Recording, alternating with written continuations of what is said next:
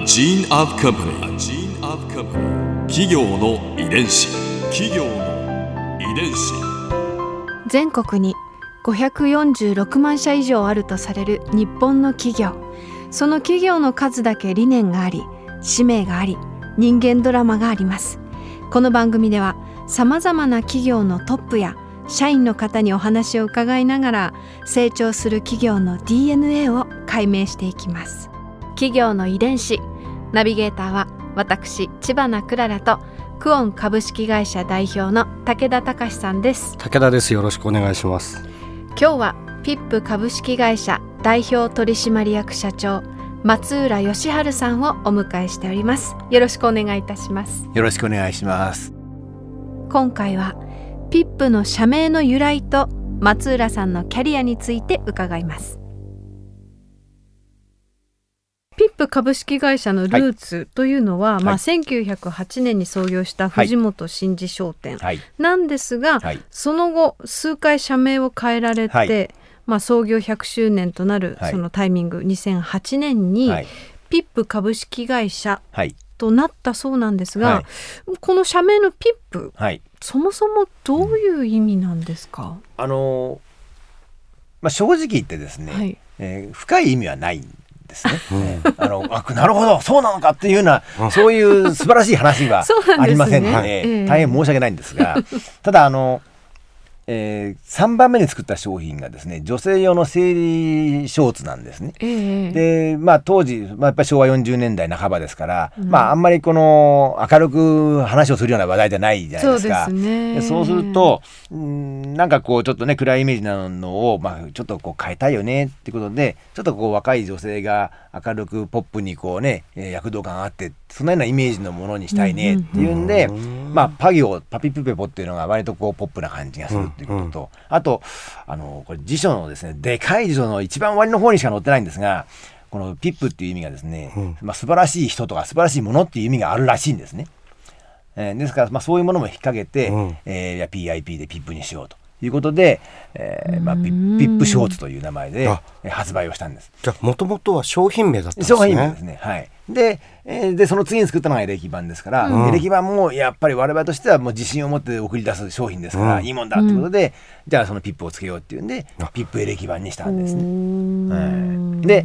ピップエレキバンがそのこう CM のおかげで、もう本当にもう全国各地日本中の方が、もうで知らない方はいらっしゃらないと、赤ちゃんぐらいしか知らないよね、いいないよねってぐらい、分かってらっしゃるので、うん。なんだけど、会社の名前、当時藤本って言ってましたが、うん。誰も知らないわけですよ。確かに、ね、そうすると、せっかくこんな有名な商品があってこういう名前売れてるのに、うん結びつかないからそういうこと採用活動にもプラスにならないし、うん。まあいろんな部分でねやっぱりこう支障があるよねと。でなんとかしたいねっていうことで、まあ、最終的にじゃあ会社の名前をピップにしましょうという形でね、合理的。ええええこうしてしまったと。でも結構最近なんですねあのまあ、ピップとい2008う年会社にしたのはそうですね、まあ、その前にもちょっと、まあ、ピップ藤本という名前で名乗ってたんで、うん。あれですがピップだけにしたのは10年前ですね。可愛いっていうか。かわい。い、ね。なんかちょっと言いたくなる、ああそうですか。なるほどピップ。ピップピップ、エレキバンとくっつくとう。んもう、はいまたもっとねさらに。うん企業の遺伝子。ここではい松浦社長のはい。キャリアについても伺っていきたいんですけれども、はい。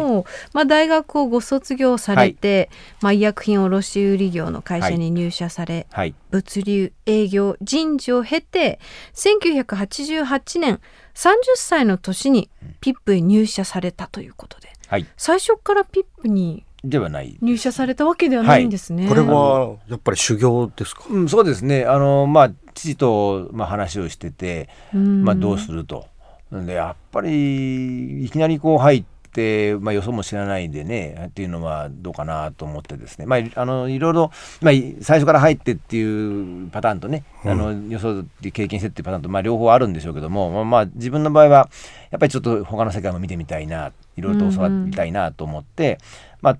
あのちょうどそのそういう。うんなんていうかね、えー創業家の、まあ、2世3世を預かってくれくださる会社があったもんですから、うん。まあ、そちらにちょっと、うんご厄介になってですね、えー勉強させていただいたというところですね。うん。そのキャリアの中で特に思い出深いことってありますか？そうですね。あのまあ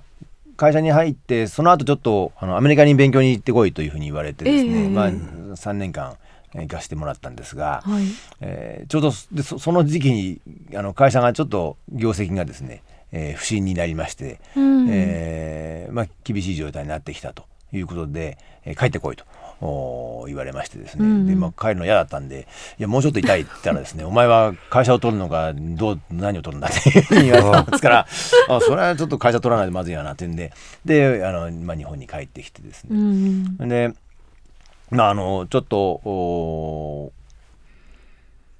改革の、まあ、プロジェクトを作るので、ええまあ、それを、まあ、ややりなさいと。でまあもちろんその経験もキャリアもないですから、まあ、ある意味自分自身の勉強のためという形だったのかなとも思うんですが、えーまああ半年間ですね、えー月に2回土曜日に、えー各部署から20名ぐらいの、まあ、選ばれた社員が集まってですね、でその会社をどういうふうにやっていこうかと、まあ、まずその前にじゃあ一体うちの会社の強み弱みは何なんだろう、えーというその自自社の分析をしてで、まあ、その環境もいろいろとこう検討しながらですね。じゃあどういう方向に結んで進んでいったらいいんだっていうようなことを、まあ毎えー2週に1回えーまあ、朝から晩までですね、まあ、合宿もしながらですね、えー討議をしてで、まあ、あの会社に対して、まあ、そのなんていうんですかあー上上申書というかね提案書を、まあ、出してですねこうやって改革していきましょう。というような、まあ、プロジェクトを一応、まあややらせてもらいましてね。でまあ、あのそのその時の提案が全てあの実現したわけではないですけれども、まあ、あの経営陣もうんその提案を非常にこう、まあ、大事にしてくれてですねなるべくそういうふうにやるように、まあ、変えていこうということで、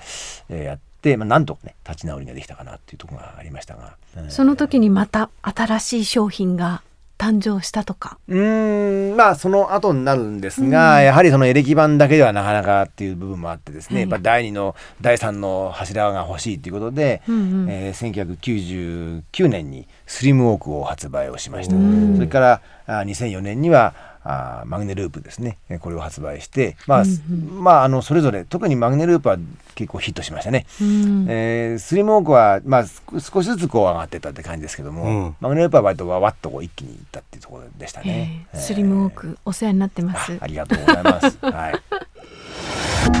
ここでクララズビューポイント今回松浦さんのお話の中で私が印象に残ったのは社名って重要なんだなっていうことなんですこうみんなが口にしたくなるような社名ピップという名前がこう長い間愛され続けてきた理由なんかこう歴史の中にあるような気がしてで会社自体がこう他にやらないことをこうみんなのニーズをピッと受信してそれをこうピッとトライしていくっていうそういうこう会社のその空気感がすごく見えるような気がしました。企業の遺伝子。